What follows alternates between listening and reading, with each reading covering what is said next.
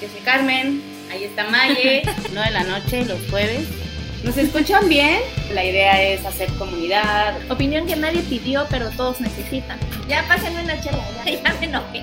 Si abarcamos desde muchos campos, nos fortalecemos como mujeres. El lugar más honesto donde hemos estado entre nosotras es el baño en el bar. Oh, diosas devotas.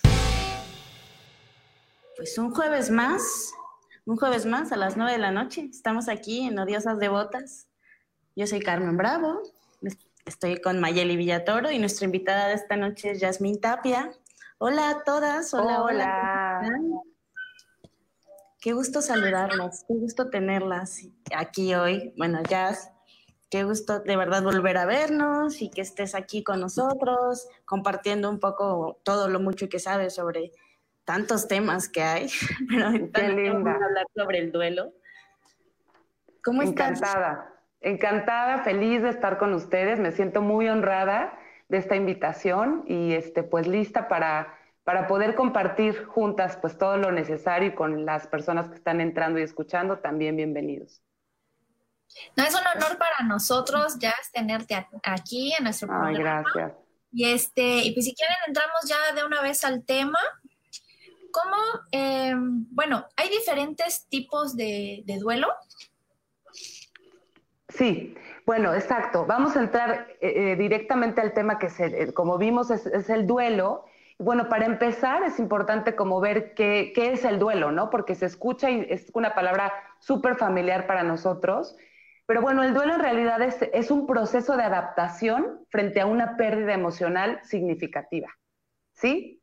Eh, todas las personas en algún momento de nuestra vida pasamos por un duelo, es algo inevitable. Y efectivamente hay diferentes tipos de duelos, ¿ok? Eh, el duelo que se conoce o se suena más es el duelo de la pérdida de un ser querido, eh, que ahorita vamos a hablar de ese, lo voy a tratar como de poner aparte, ¿sí? No porque no, porque no tengan vinculación, sino porque es como un tema que, que va aparte, ¿ok? Y hay otros tipos de duelo que tienen que ver, por ejemplo, pérdidas de relaciones de pareja, eh, divorcios, pérdidas de trabajo, la pérdida de la salud, eh, incluso algún cambio de ciudad se puede incluir como parte de un duelo, ¿ok? Entonces, eh, varios autores hablan de que las personas cuando entramos en un duelo atravesamos por diferentes etapas. Eh, por dar un ejemplo y citar a una persona famosa dentro del tema del duelo está Elizabeth Kubler-Ross, que varios deben haber escuchado hablar de ella. Es muy famosa por todo el, trabajo que ella hizo en la parte de las pérdidas y los duelos. Y ella nombra que hay eh, cinco etapas por las que atravesamos las personas que estamos en un duelo. Antes de entrar en las etapas, para mí es súper importante decir que el duelo es un proceso totalmente personal es individual, esto de que todos los duelos son iguales, para nada, no hay una receta de cocina. Esto solamente se da como un contexto de las etapas que se han investigado por las cuales atravesamos los que estamos en un proceso de duelo. Entonces, eh, partimos de ahí y vamos a hablar como de manera general de lo que sucede con las pérdidas o con los procesos de duelo, ¿ok? Entonces, eh, empezando con esta parte, voy a hablar de las etapas del duelo. La primera etapa que se atraviesa cuando hay una pérdida significativa es la negación. ¿sí? Entramos como en un shock cuando hay esta noticia de que la persona o el animalito o la situación del ser querido eh, nos informan que, que algo sucedió, entramos en una negación, ¿ok? Esta negación, pues lo que implica es el no creer que esta situación está pasando, que se está dando, y tiene que haber ahí un ajuste o un acomodo durante esta etapa de la negación. Las voy a mencionar rápidamente y después nos vamos deteniendo si ustedes quieren o hay preguntas. Este. Después nos vamos a la segunda etapa, que es la etapa de la ira o el enojo, en donde empezamos como a decir, no puede ser como empezamos a caer en esta parte de nos empieza a caer el 20 de la situación. Entonces empieza a haber una reacción emocional de enojo frente a esta pérdida, ¿ok? ¿Enojo con qué? Con la vida, con la situación, con la persona. hay una necesidad como de entender o dar una explicación a esto que ha sucedido. Después de la parte del enojo, entramos en la tercera etapa, que es la etapa de la negociación. Es este momento en donde tratamos como de, de gestionar este dolor y entrar, hagan de cuenta que es como entre que lo empiezo a aceptar, pero todavía me resisto. Entonces hay una parte que jalonea y tratamos de entrar como en una situación de negociar el duelo. ¿Ok? Después entramos en la parte siguiente que es la depresión y la depresión habla de este momento donde ya empieza a caer la emoción de la tristeza principalmente, el dolor por la pérdida del ser querido y al final nos vamos con la etapa de la aceptación, que es empezar a reincorporar o a reintegrar esta pérdida en nuestra vida para volver a ser funcionales. No quiere decir la aceptación que dejemos de pensar en la persona o que ya esté resuelta la situación del todo, pero de alguna manera lo que se busca es llegar a un lugar donde haya paz. A eso se refiere principalmente la etapa de la aceptación del proceso. Y estas etapas, yo creo que no todas las llevamos, yo creo que muchos nos atoramos en una o en la dos, como que la tristeza o la no aceptación creo que dura como mucho tiempo, bueno, depende de cada persona, porque muchas veces la ira es lo, que se queda en uno, o sea, estás enojado por mucho tiempo por haber perdido a esta persona o la situación. O... Así es, así es, así es. De hecho, fíjense, las etapas no son secuenciales, ¿sí? O sea, las etapas incluso en un solo día se puede pasar por todas las etapas o puede ser que pasamos una y saltamos a la otra, nos regresamos, nos atoramos. Esta pregunta que haces, Carmen, es súper importante porque cuando empezamos a atorarnos en alguna de las etapas, podría empezar a darse lo que se conoce como un duelo patológico. ¿Ok? O sea, vamos a pensar que no hay tiempos en realidad para un duelo. ¿sí? Cada persona lo vive de una manera personal, dependiendo de un montón de factores. ¿ok? Voy a nombrar algunos de estos factores. Hay momentos o situaciones en las que tenemos oportunidad de hacer un preduelo. Esto quiere decir que nos eh, informan que la persona está en una situación de enfermedad o sabemos previamente que nos podemos empezar a preparar porque viene algo, viene un desenlace. Entonces hay una posibilidad de empezar a realizar un preduelo.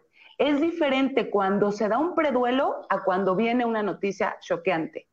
¿Sí? El duelo se manifiesta de una manera distinta. Entonces, cuando, por ejemplo, existe el preduelo, este, este es uno de los factores que influye para la manifestación del duelo. Por otro lado, está las creencias.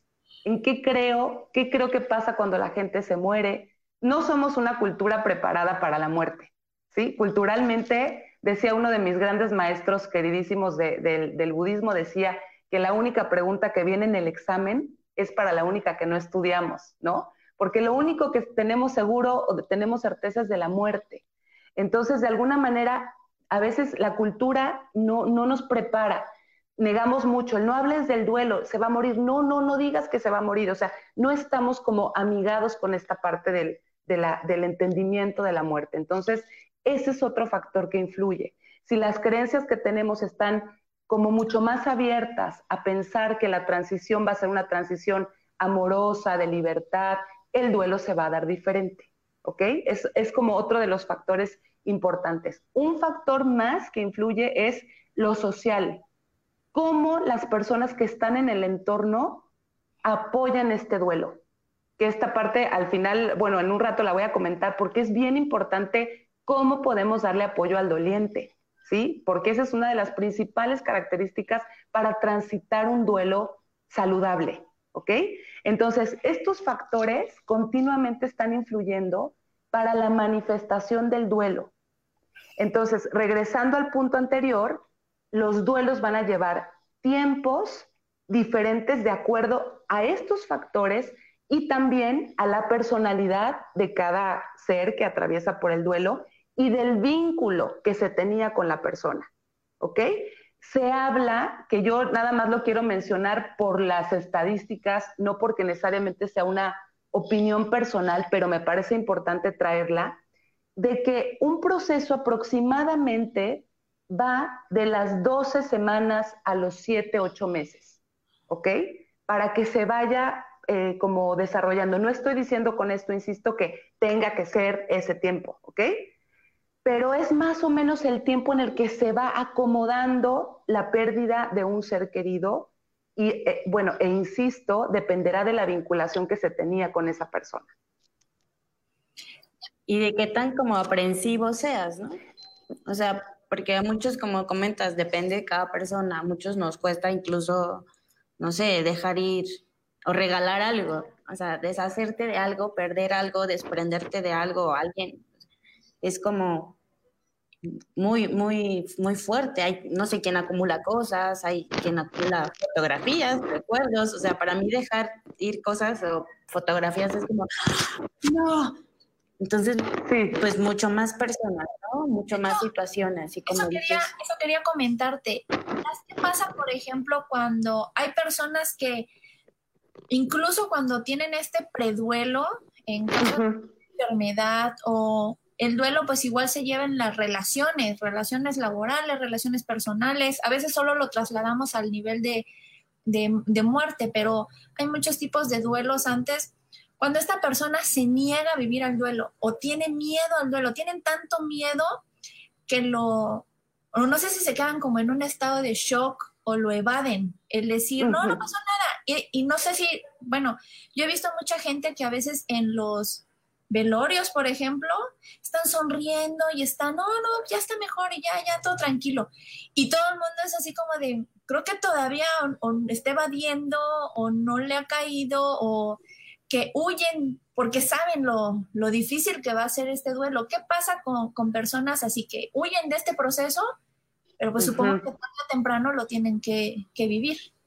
Excelente pregunta. Fíjate, esta es una de las características, o sea, cuando hablamos de la negación, estamos hablando como dentro de este proceso, de estas etapas que son incluso saludables, ¿sí? O sea, el proceso del duelo es saludable para poder reintegrarse a la vida y naturalmente despedirnos de este ser querido o de esta relación o de este trabajo, ¿ok?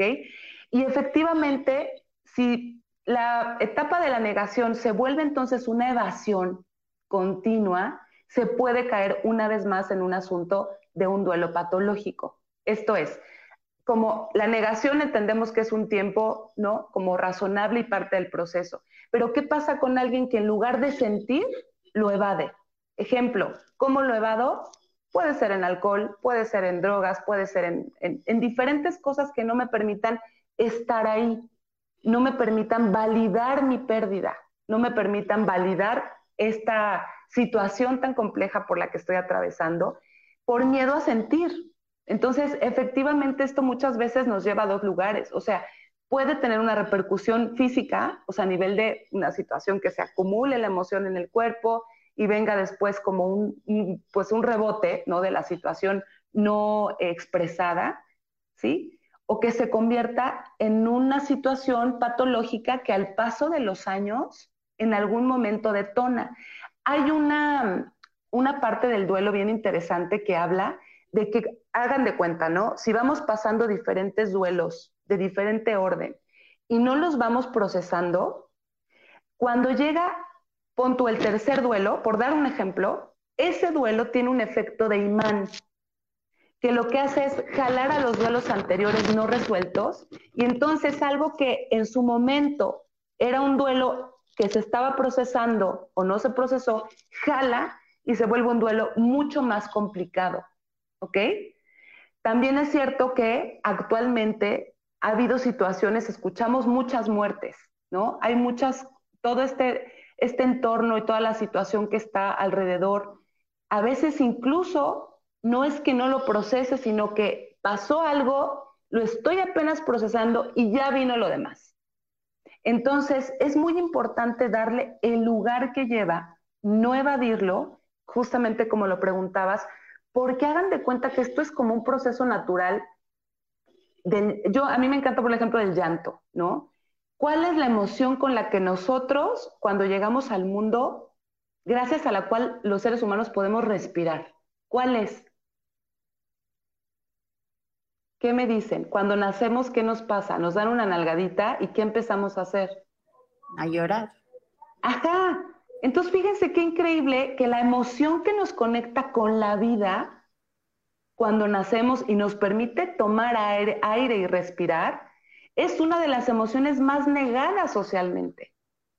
Entonces, imagínense lo que está pasando en nuestro cuerpo cuando no nos permitimos darle un lugar a la expresión del llanto y más en una situación que nuestro cuerpo está necesitando literalmente limpiarse y poner afuera todo aquello que está pasando adentro.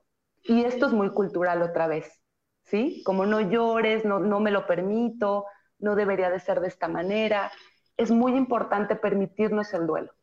O yo siento que como que tienes que estar fuerte por los demás, ¿no? O sea, porque cuando alguien muere, todo, pues lo involucra como la familia. Y te pones como de no voy a llorar, no me tienen que ver fue débil porque por mis hijos o por los papás o los hermanos, tienes que ser la parte fuerte. Entonces, es, eso también es como reprimirte o encerrarte para llorar. Socialmente es raro ver a alguien llorar porque como que te pone nervioso o dices, estás, estás sufriendo mucho o algo así, pero es como que, como dices, tiene que salir el llanto. Hay que, a veces, tengo amigas que me dicen, es que a mí no me salen las lágrimas, estoy triste, pero no puedo llorar. Y les digo, pues busca cómo, porque hay quien ve películas, hay quien, no sé, ve algún video triste, como que para poder picarse los ojos, o sea, o algo para llorar. Sí, es muy importante, eh, sobre todo, fíjense, la parte que creo fundamental es validar el duelo. Cuando digo validar el duelo me refiero a darle un lugar, tanto a mi duelo como al duelo del otro. En una relación de pareja, en la pérdida de un trabajo, en la muerte de una mascota, en la muerte de un ser querido, porque el doliente está viviendo el duelo. Yo no puedo vivir el duelo del otro. ¿sí? O sea, ¿cómo, ¿cómo podría yo de afuera decirle a una persona que no es importante que llore por esa relación? Por ejemplo, ¿sí? Si esa persona dentro de su proceso de duelo está atravesando, acaba de, terminar o de romper una relación de muchos años, y dentro de esta situación para el de afuera puede decir, ay, qué bueno que terminaste con esta relación y te convenía, ¿no? Pero el que está dentro está pasando un duelo. Entonces es validar que el otro necesita expresar. Muchas veces la falta de expresión, justamente con lo que dices, va a que no, no quiero que el otro me vea sufriendo por esta situación, ¿sí? Y algo que, por ejemplo, en el consultorio, cuando llega una persona a trabajar un proceso de duelo, ¿sí? Una de las principales recomendaciones es que se permitan compartir la expresión del duelo, ¿sí? Como familia, pues sí nos está doliendo. Claro que nos está doliendo porque perdimos a una persona a la que queríamos muchísimo. ¿Sí? Es como comparto el llanto, te abrazo, un divorcio, cuando los papás se divorcian y los hijos, es que extraño a mi papá, ¿no? Y a lo mejor la otra parte, pues como por no ver el dolor del otro que toca su dolor, no, no, pero tu papá va a estar bien y tu papá ya no tenía que estar aquí porque hacía tal y cual cosa. No, o sea, ese es el dolor del otro entiendo que estés pasando por esto, entiendo que extrañes a tu papá, es su proceso. Validar es de las cosas más importantes que se puede hacer para tener un duelo, un proceso de duelo sano. Hace, hace poquito tuvimos una situación con Car en, en, el, en el perfil de Odiosas. Nos llegó una, una, este, como una mención de una persona que está atravesando un duelo de separación. Entonces, una cosa que se nos hizo bien importante es porque uno no puede entender el nivel de dolor que tiene esta persona para actuar de cierta tal o cual manera, porque uno no está en ese momento. Entonces, creo que es bien importante lo que decías, como es empatía, tal vez, tal vez no pueda sentirlo, pero sí el validar el dolor de la otra persona, porque esta persona estaba, estaba molesta, tenía un proceso de duelo y este, Y, lo primero que hicimos con Car fue así como de, pues no, no nos había pasado una situación así, pero fue el eso, el sentir la empatía, el por esto, por esta razón, esta persona se siente tan mal y es validar su dolor, porque a una persona que tiene dolor no le puedes decir, ah, ya, ya tranquila, o ya va a pasar, o ya no llores, o, o calmarlo de esa manera en el que uno minimiza, porque es, es, eso, es que para nosotros no, pero para esa persona sí.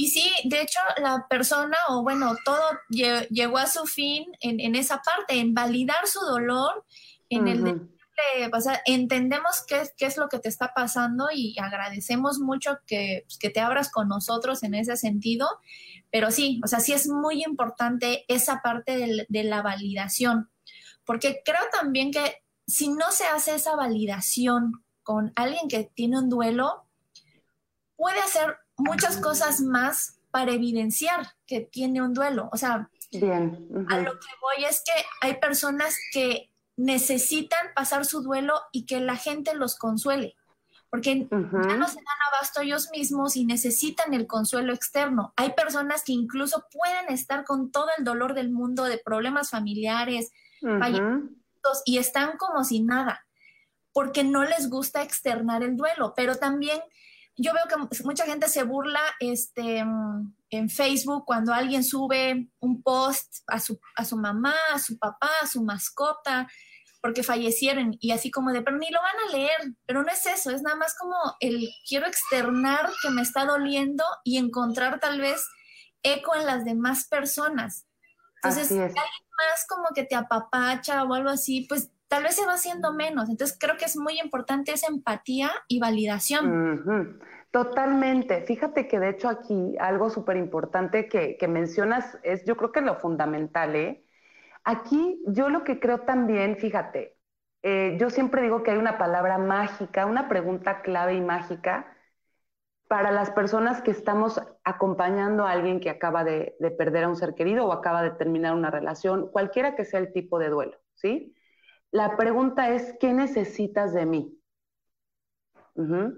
Es infalible, porque yo creo lo que el otro necesita desde mi experiencia y desde ahí trato de apoyarlo, pero no es lo que el otro necesita en realidad, ¿sí? Entonces, quizás el otro no sabe qué necesita pero te puede decir lo que sí tiene claro que en ese momento no necesita. Por ejemplo, si yo no tengo ganas en este momento de que la gente me venga a ver, puedo decirte, no tengo ganas de que la gente me venga a ver, ¿sí? Porque es también como tener esta conciencia de lo que yo necesito. Y aquí sí es muy importante primero, como parte del autoconocimiento, es conocerme, darme cuenta que los duelos son inevitables y que van a llegar. Creo que en la escuela deberíamos de tener una materia sí o sí que, con la que trabajáramos en el tema emocional, con el tema de los duelos, porque es lo único que está garantizado.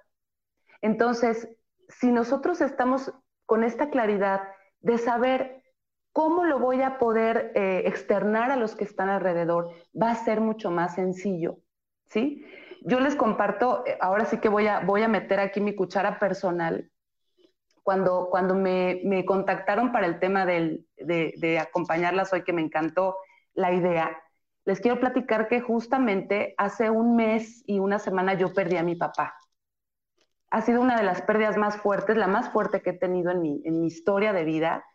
Y la verdad es que cuando, cuando Carmen me escribió para invitarme, la verdad es que fue como un momento interno donde dije, a ver, o sea, por una parte era como quizás no estoy en el mejor momento, pero por la otra era al contrario, ¿sí? Estoy atravesando justamente un proceso de duelo en este momento, un proceso de duelo importante, muy importante, el más importante que he tenido. Y desde ahí creo que compartiendo esta experiencia o hablando un poco de esto es con la intención de poderles quizás compartir algunas de las de las estrategias que hemos estado platicando y que al menos en mi núcleo familiar ha sido muy favorable ver cómo el poder decir qué es lo que necesitamos nos da una paz adicional en medio del caos que está, que está provocando un duelo, ¿sí? Entonces, como poder decir, yo me acuerdo que mi comentario con mis amigas era, mis amigas súper cercanas que estaban al día de lo que estaba pasando con mi papá, en cuanto mi papá falleció, el comentario fue, mi papá acaba de trascender, ya está libre y en la luz, porque esa es mi creencia, ¿no? Y no quiero hablar en este momento. Entonces, mis amigas entendieron perfectamente que estaba mi mensaje ahí. No lo digo porque sea ejemplar, simplemente porque es una de las formas en las que también trabajando tanto tiempo con esto, yo en ese momento no sabía lo que iba a necesitar. Pero cuando estaba ahí, estaba dándome cuenta que lo que no necesitaba era hablar. Entonces se vale que podamos expresar, esto no es lo que ahorita necesito. Ajá. Porque entonces afuera también hay un montón de incógnitas, o sea, ¿qué necesita el otro?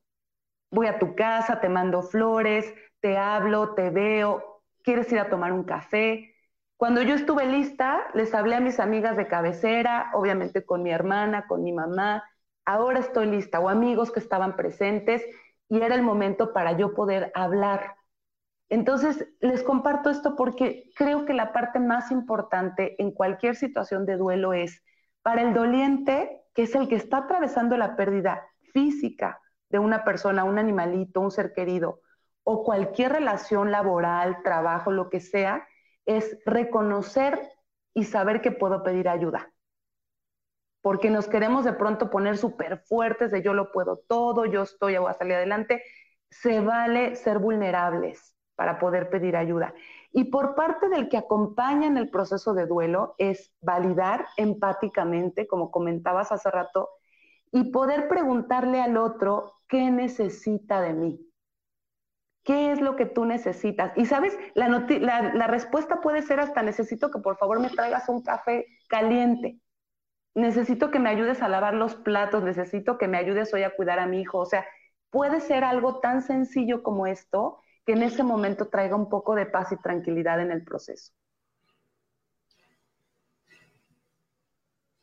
Qué importante es validar lo que sentimos y validar al otro. Y qué importante es esto que mencionas de esto de qué necesitas, es, me voló la cabeza, porque muchas veces nos acercamos a decirle, ah, ya no llores o no te sientas mal o vamos a salir. Cuando la otra persona no se quiere mover o, se está haciendo la fuerte y se está aguantando por no llorar delante de las personas y uno lo que más quiere pues es no ver a alguien mal, ¿no? Pero tenemos que aceptar que la tristeza es parte de, de nosotros, de la vida. Como comentaste en un principio, la muerte es lo único que tenemos seguro y muchas veces en serio nos negamos a aceptar, pensamos que, nos, que vamos a vivir para siempre y que tenemos el tiempo del mundo y que después vamos a hacer ciertas cosas yo desde chiquita, desde que tengo uso de razón, yo tengo pavor a la muerte y miedo a la muerte, pero no es como en sí la muerte mía, sino de los seres, de mis seres queridos, de dejar de verlos, de dejar de sentir su, su cuerpo, de poder abrazarlos. En el camino he perdido también amigos, familia y lamento mucho tu pérdida, en serio, me, me dolió muchísimo. No sé, a veces uno no sabe qué decir porque siente que las palabras son tan pequeñas a comparación de lo que está sintiendo la otra persona. Y sé que con lo siento mucho, no puedes hacer nada. Yo me siento tan inútil cuando estoy en esta situación, así con un familiar o con otra persona, y más en estos tiempos que siento que los rituales de despedirse son tan importantes y ahorita no los estamos teniendo y nos están nos estamos privados hasta de eso, ¿no? Entonces es como más doloroso aún porque no hay como siento el proceso de, de aceptarlo, ¿no? De, despedir.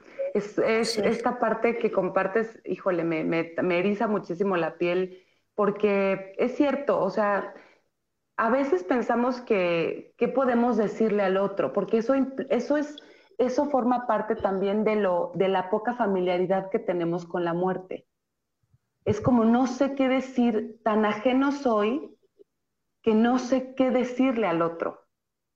Fíjate, vean esto, cómo es, es interesante esta apreciación de cuando alguien nace, ¿qué hacemos? Felicitamos, llenamos de buenos deseos y todo. Sí, es como muy aceptado socialmente, ¿no? Llevamos regalos, este, le hablamos por teléfono, le mandamos un mensaje. hacemos hasta un ritual de bienvenida para el bebé o la bebé, ¿sí? Pero cuando se trata de la muerte, lo que hacemos es no verla, porque la muerte del otro toca nuestra propia muerte. Entonces nos duele el dolor del otro y nos duele la muerte del otro porque también me confronta a mí con lo que va a pasar conmigo en algún momento, ¿no? Lo que nos va a pasar a los que estamos alrededor. Entonces, esta parte que dices de, lo lamento mucho, del saber qué decir, creo que en la forma en la que cada uno de nosotros podamos ir quitando los velos de la muerte, va a ser más fácil poder ayudarnos a, hacer de este proceso un proceso mucho más sano y saludable. No digo natural porque siento que tendría que ser todo un cambio de ideológico muy profundo, pero esto que dices, fíjate, cuando hay un lo lamento mucho, lo siento mucho, al menos en mi caso, no sabes lo significativo que resulta. O sea, la mayoría de las personas, y sí hay mucha estadística de esto, pensamos como que no sé qué decir, pero en ese momento como acabas de decir, Carmen, lo que podamos decir para muchas personas resulta un apapacho, dependerá de la persona, volvemos al tema, ¿sí?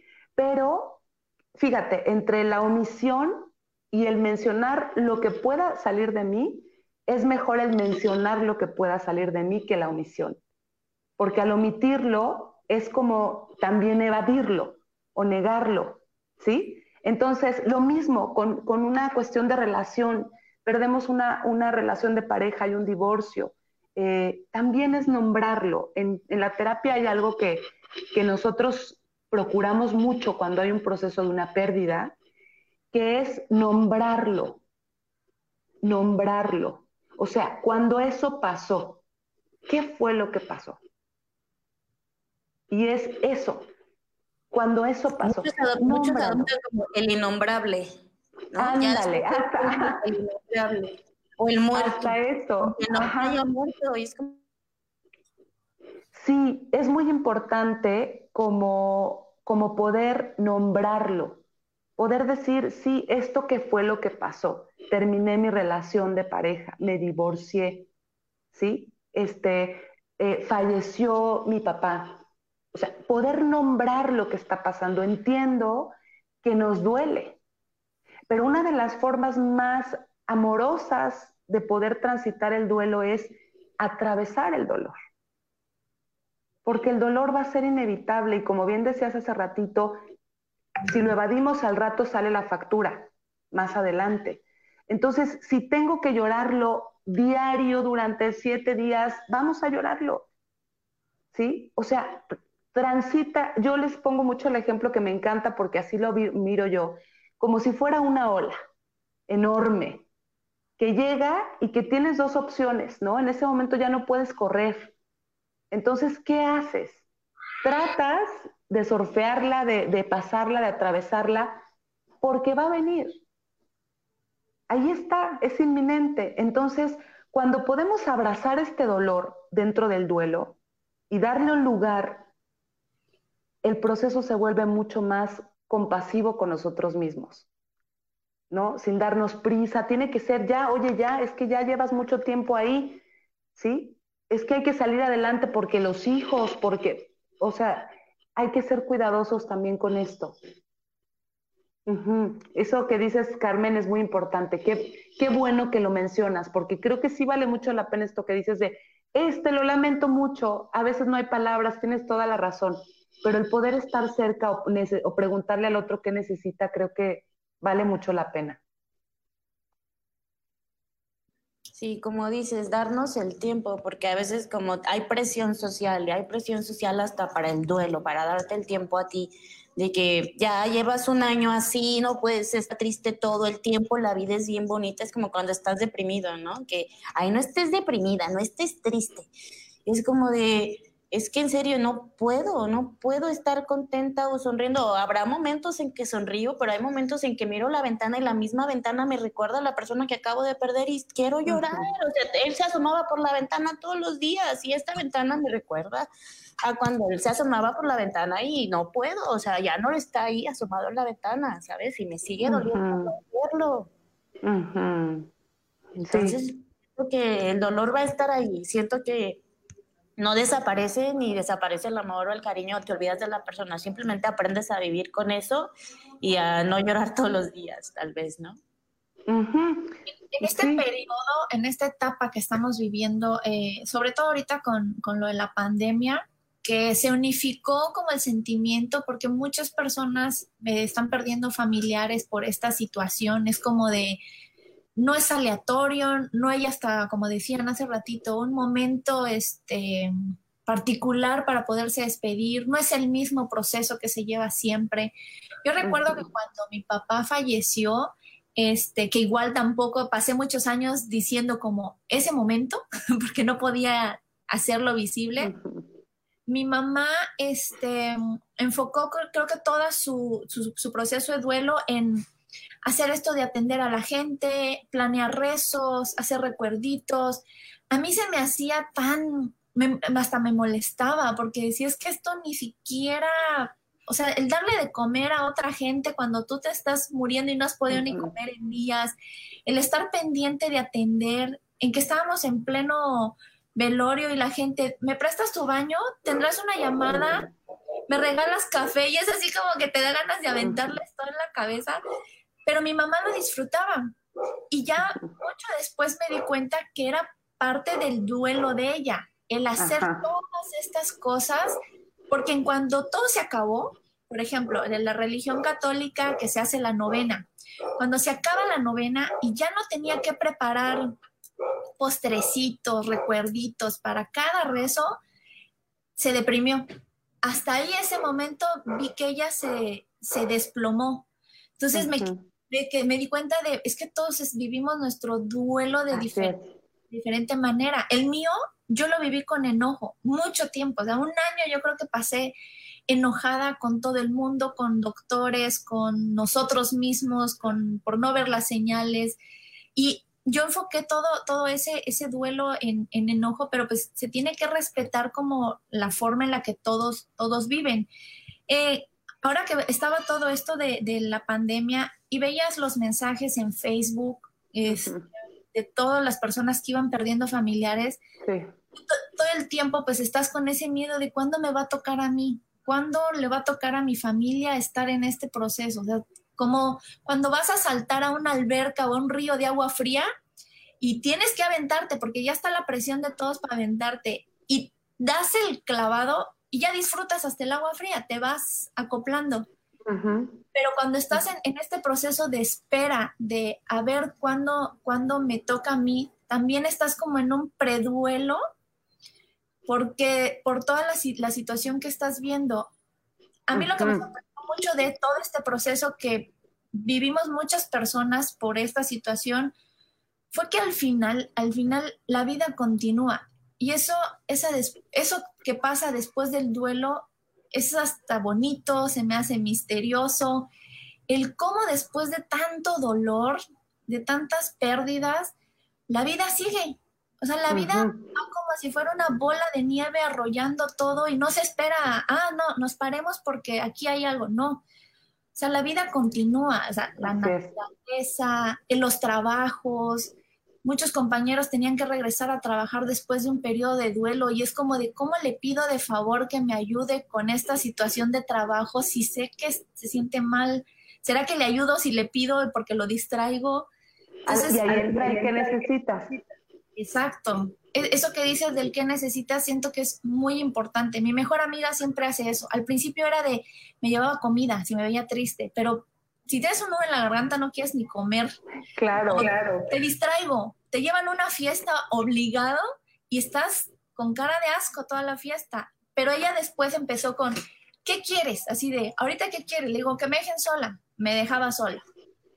¿Quieres un postre? ¿Quieres un algo? ¿Qué quieres? No, pues sabes que necesito que me ayudes a hacer este pendiente que tengo, porque no lo puedo hacer ahorita porque me siento mal. Y así, ella se iba, lo hacía, y solo quitarme ese peso ayudaba a mi proceso. ahorita me puedo concentrar en mí.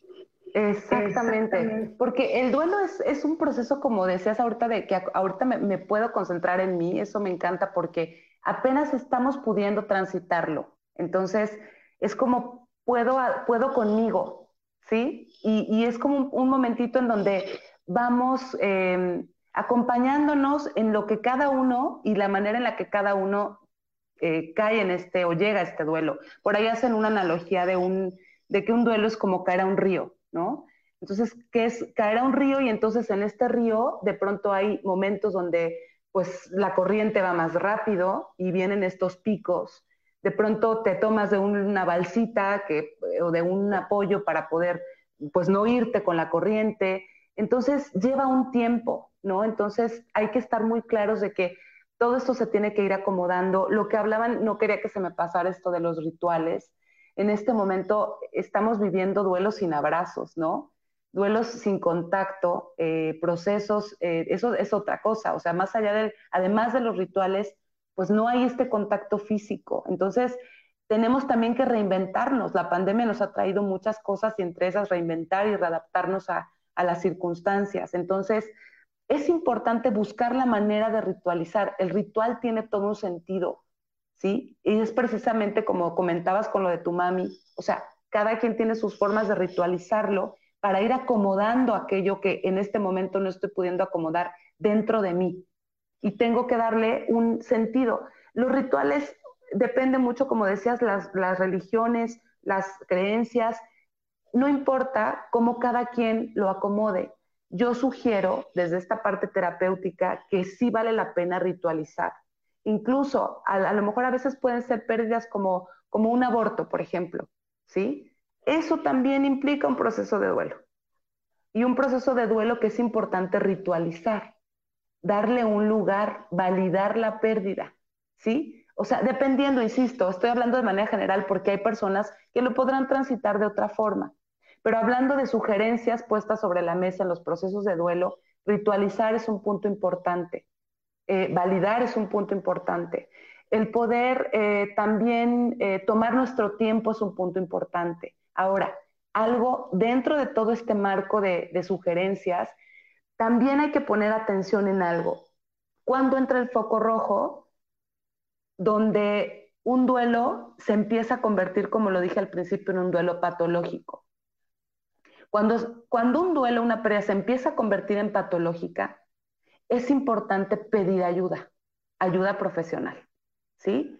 Porque esto puede llegar a generar eh, pues, situaciones a mediano, corto o largo plazo, pues que también lleven a la persona que está viviendo el duelo a una situación bastante este, trágica, ¿ok? Entonces, cuando nosotros empezamos a ver que por darles un ejemplo, una persona lleva instalada en la negación un año. Ejemplos como que, como, no, pues es que no, yo creo que, no, mira, este, sigo hablando del tema, pero hablando del tema como seguramente yo creo que va a llegar, estoy en la evasión.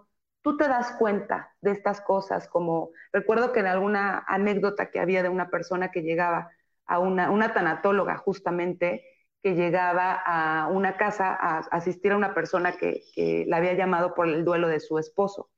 Y cuando entra a la casa, le dice, bueno, pues el duelo de mi esposo, mi esposo falleció, le enseña, el esposo era un médico, y le enseña el consultorio del médico montado perfectamente con la bata colgada, todo hagan de cuenta las recetas, o sea, perfectamente montado el, el consultorio como había quedado. Y entonces la tanatóloga le pregunta a la esposa que, ok, que cuánto, hace cuánto tiempo que había fallecido el esposo. Y la esposa responde 20 años. ¿Sí? O sea, era una situación, estoy dando un ejemplo extremo, pero real, ¿sí? De situaciones patológicas, que en ese momento la persona deja de vivir su vida por estar en el duelo del otro. Decía por ahí una, una autora también tanatóloga una frase impactante, pero, pero que responde a esto que estoy comentando, que dice, no puede haber un muerto y dos cadáveres. ¿Sí? O sea, es, es como fuerte, pero es esta parte de decir, o sea, también el duelo nos lleva, o la muerte nos lleva a mirar nuestra vida. Y la mejor manera de honrar al otro es viviendo la vida. ¿Sí? O sea, dependiendo de lo que cada, la creencia que cada quien tenga. Entonces aquí, atención, cuando empecemos a detectar situaciones donde estamos instalados durante mucho tiempo en una de las etapas o empezamos a sentir que nuestra vida no tiene sentido, o sea, instalados en una depresión, o empezamos a darnos cuenta que no estamos siendo funcionales. Esto quiere decir que pasados varios meses no me puedo reintegrar al trabajo, no puedo volver a tener una reunión social. Es un foco rojo. ¿Sí? ¿Cómo podemos ayudarnos acercándonos a un tanatólogo, que son los expertos especialistas en, procesos de pérdida, aceptándonos, acercándonos a un terapeuta, a un sacerdote, si es que mi, filosofía va desde la religión, leer un libro de, de duelo. Ahora, quienes normalmente se dan cuenta de esto son los que están alrededor. Entonces es muy importante que si yo estoy observando que algún familiar, alguna persona ya está mostrando algunos rasgos que pueden caer en un duelo patológico, hay que atender de forma inmediata. ¿Sí? Eso es, esa es una parte de las que quiero decir. O sea, sí hay que vivir el proceso del duelo, hay que darle lugar, hay que validarlo, hay que llorarlo, hay que transitarlo, apoyarnos en amigos. Todo eso, en cualquier tipo de duelo, hay que hacerlo.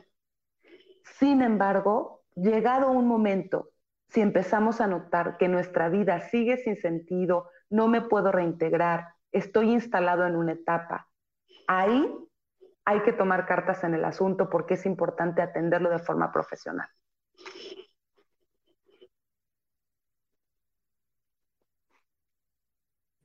Wow, me deja, me he quedado muda así de qué importante. Sí. Qué bonito lo que dices, que valorar la vida y voltear a ver tu vida y lo mejor que puedes hacer es vivir tu vida, en serio te da como otro panorama. A buscar ayuda te da eso, otra perspectiva, otro panorama, porque a veces uno se cierra en sus propios pensamientos y no hay salida, no hay otra perspectiva.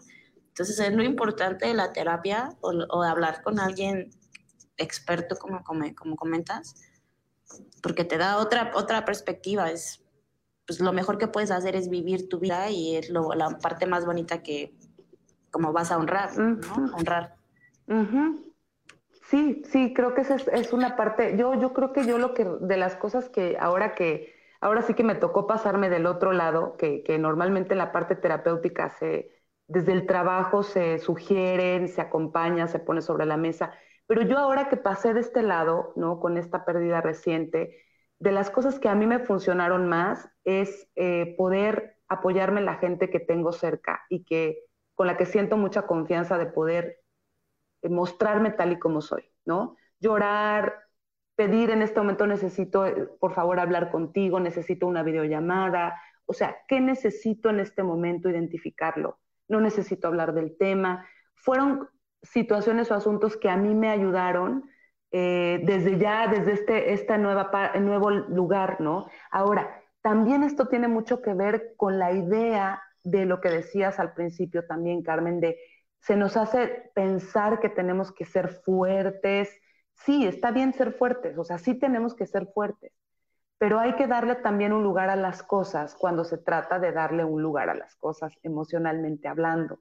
Entonces, hay una frase que a mí me encanta, que habla de esto, que dice que realmente una persona eh, fuerte es aquella que muestra su vulnerabilidad. Si tú eres una persona que muestras tu vulnerabilidad, ahí estás mostrando tu fortaleza. ¿Sí?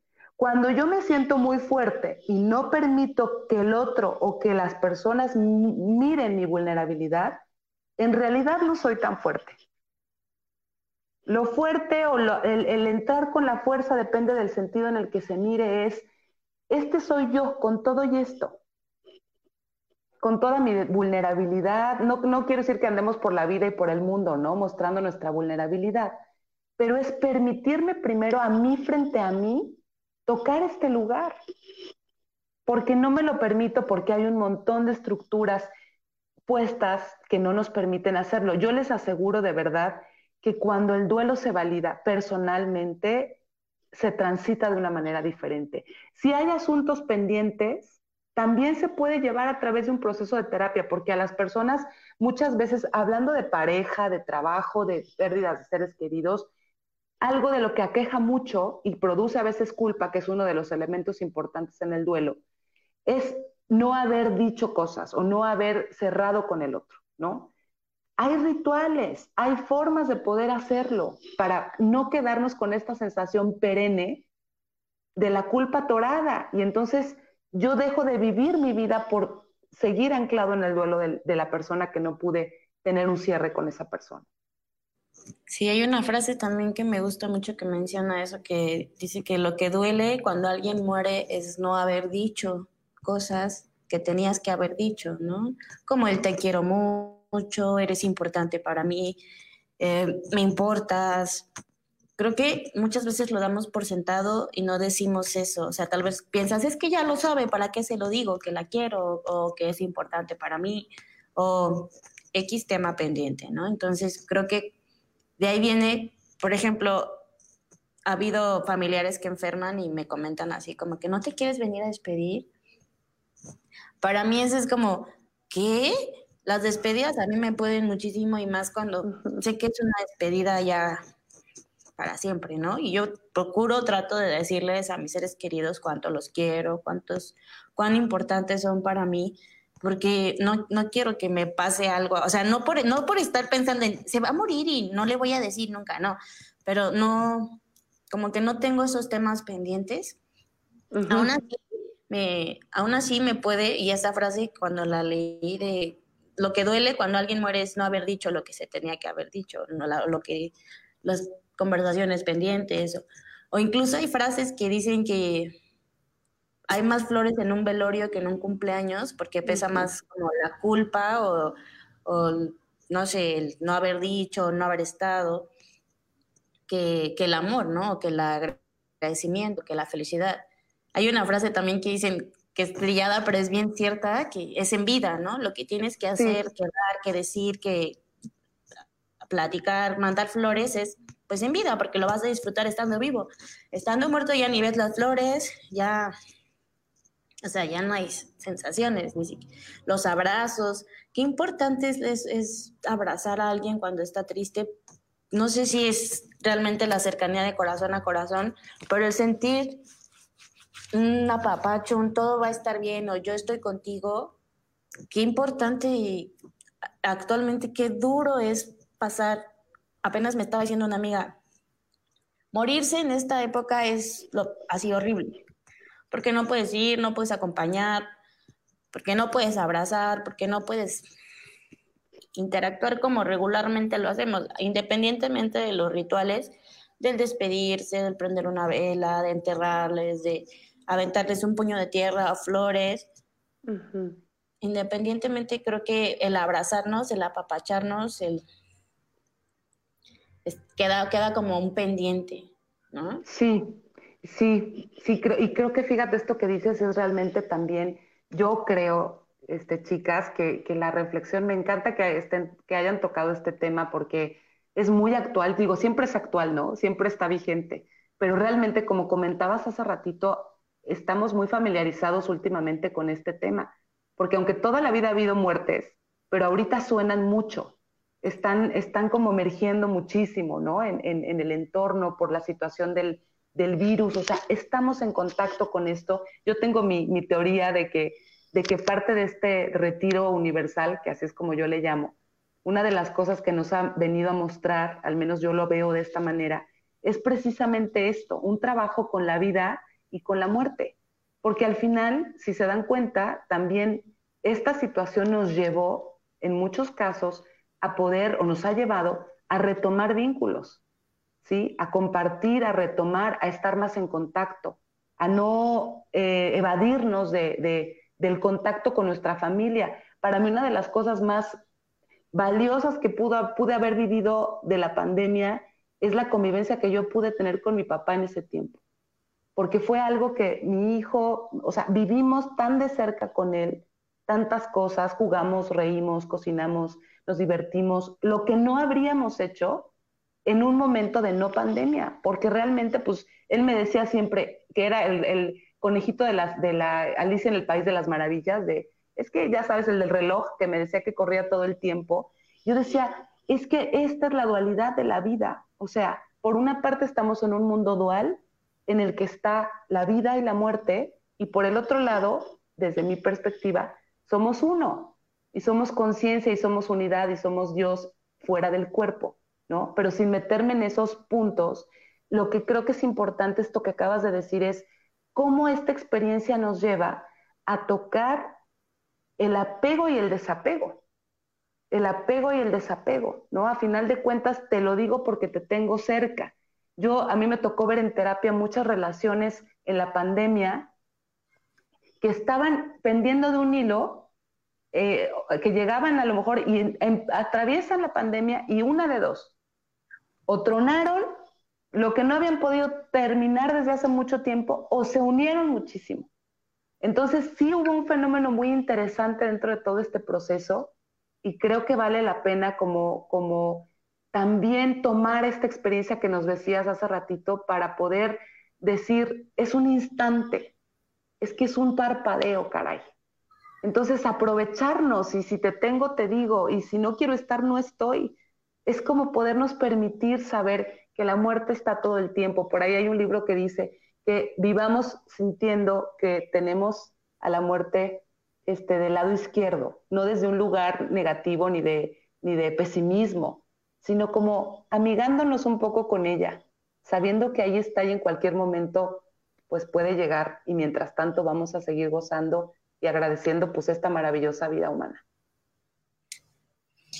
Es, aparte de todo, eh, como comentabas, ahorita toda esta, esta época nos hizo ver lo vulnerables, vulnerables que somos ante la vida. Yo creo que todos íbamos por la vida creyéndonos así los más chingones, los más trabajadores, estudiosos, como que teníamos la vida comprada al 100. Y de pronto nos dieron una cachetadona y órale, se paraliza todo. Quién eres, político, este, artista, lo que sea, vas para adentro, vas a cuidarte y este, eres, eres vulnerable, todos, todos, todos. Aunque habían sectores especiales, era, luego era como todo era aleatorio, entonces es, es este miedo, todos nos tenemos que cuidar.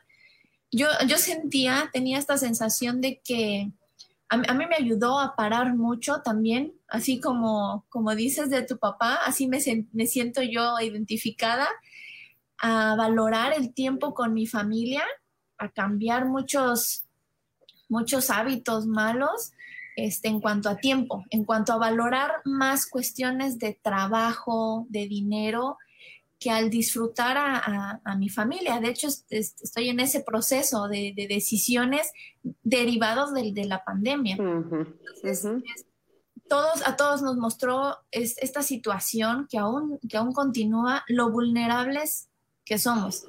Y si nos creíamos mucho, pues resulta que no somos muy insignificantes. Y la otra, somos muy semejantes, somos muy parecidos y todos en realidad estábamos atrás de la salud, de la felicidad, y creo que esto, salir de la pandemia, como decían, salir sin un curso aprendido, sin un nuevo idioma, no está mal, pero creo que salir sin una reflexión de, la vida, de quién eras antes y después de la pandemia, sí debería ser algo de, tomar atención. O sea, quién era yo cuando entré a este proceso y, quién soy yo. Independiente de si perdí o no perdí personas, ¿qué, me, dejó esta situación? Porque pues ya, ya es otra cosa que vivimos todos juntos. Sí, eso, y además fíjate qué increíble, ¿no? Porque de qué manera nos hermana, o sea, no había sucedido una situación que nos hermanara tanto en el sentir, no en el hacer, en el sentir.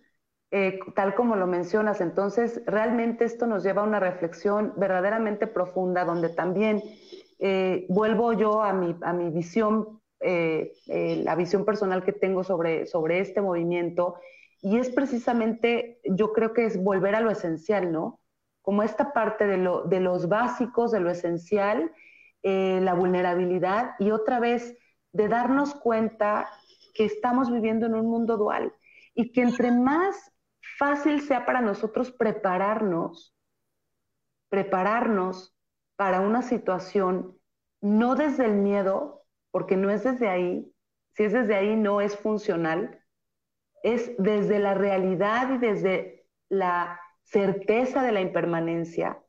Si nos preparamos para esto, definitivamente vamos a tener un proceso de vida en, el transcurso de vida que nos va a permitir estar de una manera diferente transitando el andar de la vida, ¿no? Ya lo que sea que, que no quiere decir que va a dejar de doler, no quiere decir que va a ser eh, eh, muy difícil transitar un duelo, pero ya no nos toma por sorpresa, como una sorpresa desmedida de cómo es posible. Sí, sí va a pasar, sí, sí va a pasar. Entonces, mientras tanto, sigamos disfrutándolo y como bien dices, reflexionando pues esta pandemia, lo que cada uno nos haya traído, que personalmente me trajo mucha dicha y me trajo también mucha reflexión y mucho aprendizaje.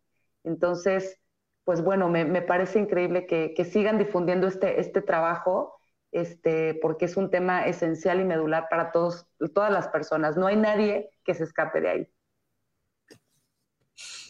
Yo estoy estudiando astrología. ¡Ay, qué padre! Astrológicamente, este año nos iba, este año nos iba a traer a casa.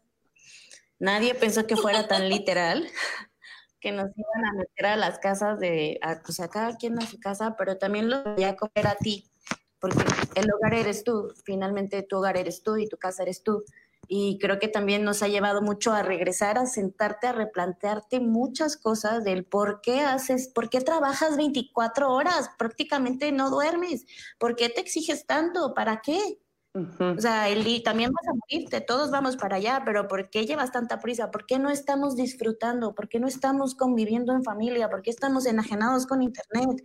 ¿Por qué estás buscando la felicidad en otros lados cuando si te sentaras a cuestionarte para qué estoy trabajando tanto, para qué me estoy presionando tanto, por qué corro todo el tiempo, por qué no me siento a disfrutar con una taza de té al atardecer? No lo hacíamos. Realmente nos, nos dijeron, siéntate y disfruta y piensa las cosas. Es como cuando tu papá te regaña y te mete al cuarto de ve a reflexionar lo que estás haciendo. El sillón de pensar. sí. Así siento que nos pasó a todos. Ahorita Andrea comentó de que será que estamos viendo un duelo colectivo, perdemos la vida que conocíamos. No, no lo veo como algo doloroso el perder la vida que conocíamos porque estamos como que en un reset de volver a encaminar y hacerte las preguntas del para qué hago las cosas una vez en una convención de fotógrafos nos preguntaba un fotógrafo el ¿qué te mueve? ¿Por qué te levantas todos los días? ¿Por qué haces lo que haces? ¿Te lo has preguntado o solo lo haces como porque te tocó hacerlo y porque dicen que así se hace y ya? Creo que el cuestionarnos nos lleva mucho a la reflexión de ¿por qué hago lo que hago? ¿Cómo quieres ser recordado? O sea, cuando te mueras, ¿qué te van, ¿cómo te van a recordar? Sí, son, son este, son estos simulacros, ¿no? yo, yo vuelvo mucho a esta parte de decir, la muerte siempre de, lo, de los otros o la pérdida de los otros en, en cualquier duelo que transiten moviliza nuestra propia existencia. ¿sí? Ese es un espejo, es un espejo continuo. Entonces, eh, por ahí escuché algo muy, como muy romántico una vez alrededor de la muerte, que decía precisamente que parte de la función eh, más profunda que tiene es esa, llevarnos a decir, hey, o sea, como un despertador de, hey, sí es cierto, o sea, sí pasa, ¿sabes? Como un flashazo, como cuando vas este, en la calle y de pronto no ves el tope y de, hasta lo vuelas, ¿no? ¡Pum! ¡Ay, no lo vi! No, pues es evidente que no lo viste, ¿no? O sea, como poder decir, alto. O sea, la muerte de los otros, los duelos de los otros, toca nuestro propio nuestro propio encuentro interno.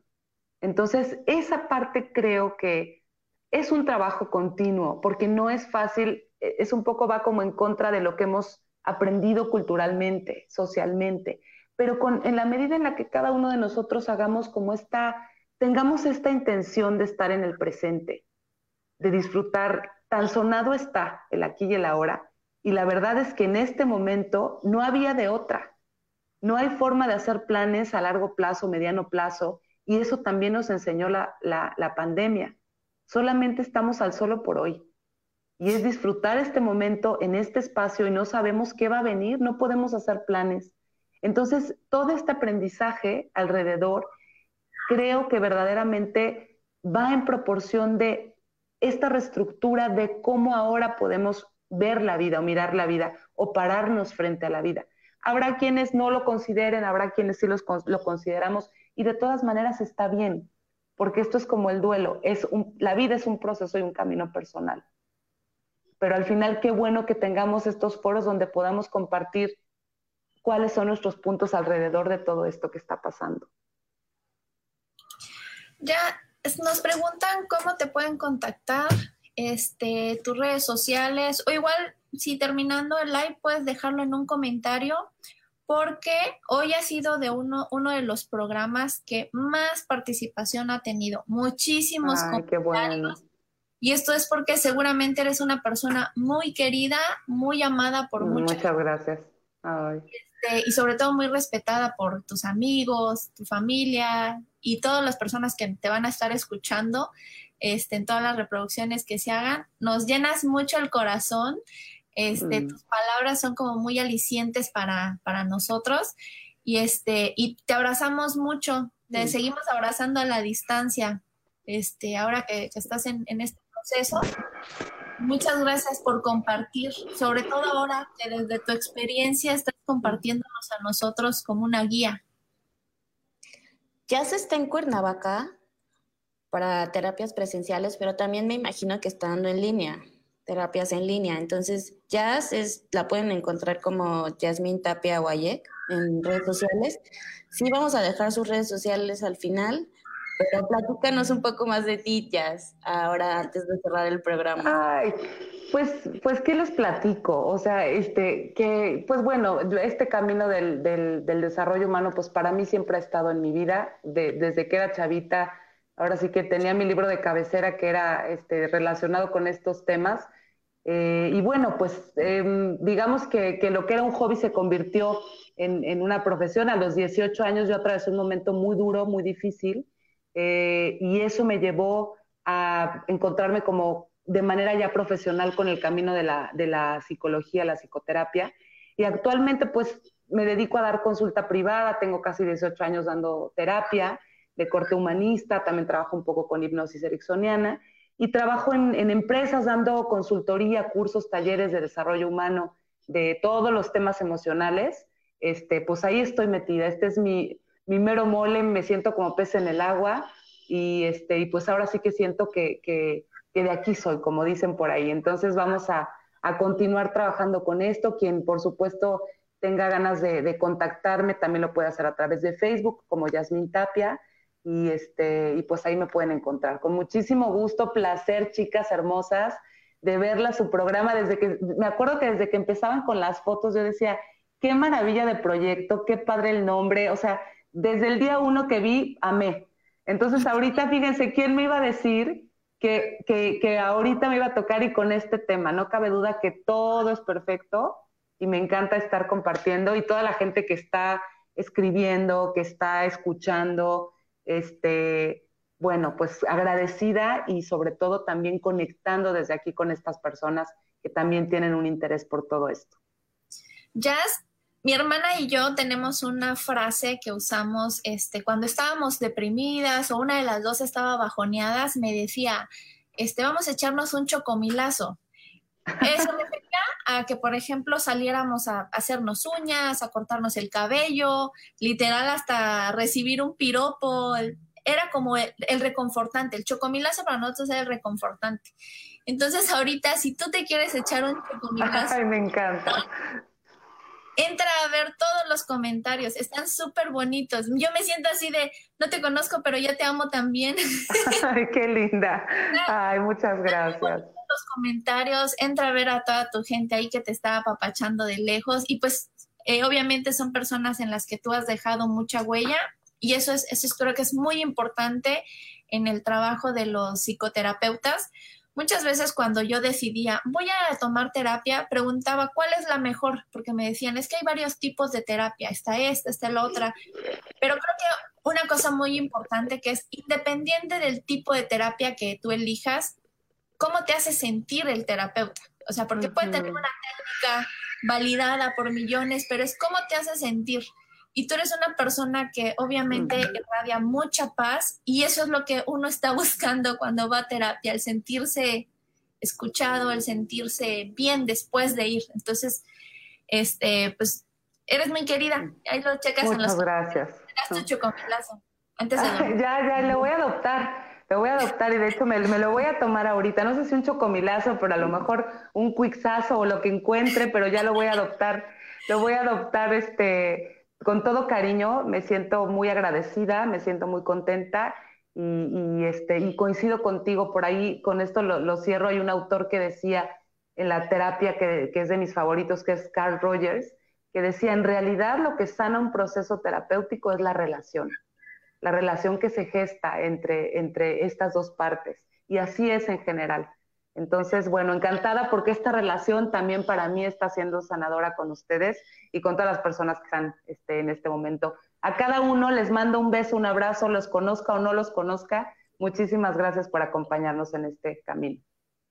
Jazz, muchísimas gracias de verdad por esta hora de plática. Yo me podré quedar otras tres horas platicando contigo porque la plática contigo siempre fluye y fluye bien. Luego nos ponemos de acuerdo y ahí sí la seguimos. Van a ver que sí. Nos tomamos un chocomilazo juntas. Esperamos volver a tenerte en otro episodio en Odiosas Devotas. Gracias por acompañarnos. Me estaba comentando Mayeli que este podcast este episodio se sube directo a Spotify. Esa es una noticia súper bonita. Ya estamos en Spotify, ya estamos en iTunes, ya nos pueden encontrar por ahí. Y pues gracias por compartirnos tanto y darnos mm, tanto. Al contrario, al contrario, aquí seguimos. Les mando un abrazo grande, un beso, un abrazo y a seguir adelante, a disfrutar. ¿Mm? Muchas gracias, cuídense. Al contrario, gracias a todos. Gracias, gracias. Chao. Claro que sí. Y vayan a visitar ya el Spotify y iTunes, el, todos los audios de todos los entrevistas que hemos tenido ya están ahí. Cuídense mucho. Bonitas. Super. Chao. Bye. Bye. Bye. Yo soy Carmen. Ahí está Maye. 9 de la noche, los jueves. ¿Nos escuchan bien? La idea es hacer comunidad. Opinión que nadie pidió, pero todos necesitan. Ya pasen una charla, ya, ya me enojé. Si abarcamos desde muchos campos, nos fortalecemos como mujeres. El lugar más honesto donde hemos estado entre nosotras es el baño en el bar. Oh, diosas, botas.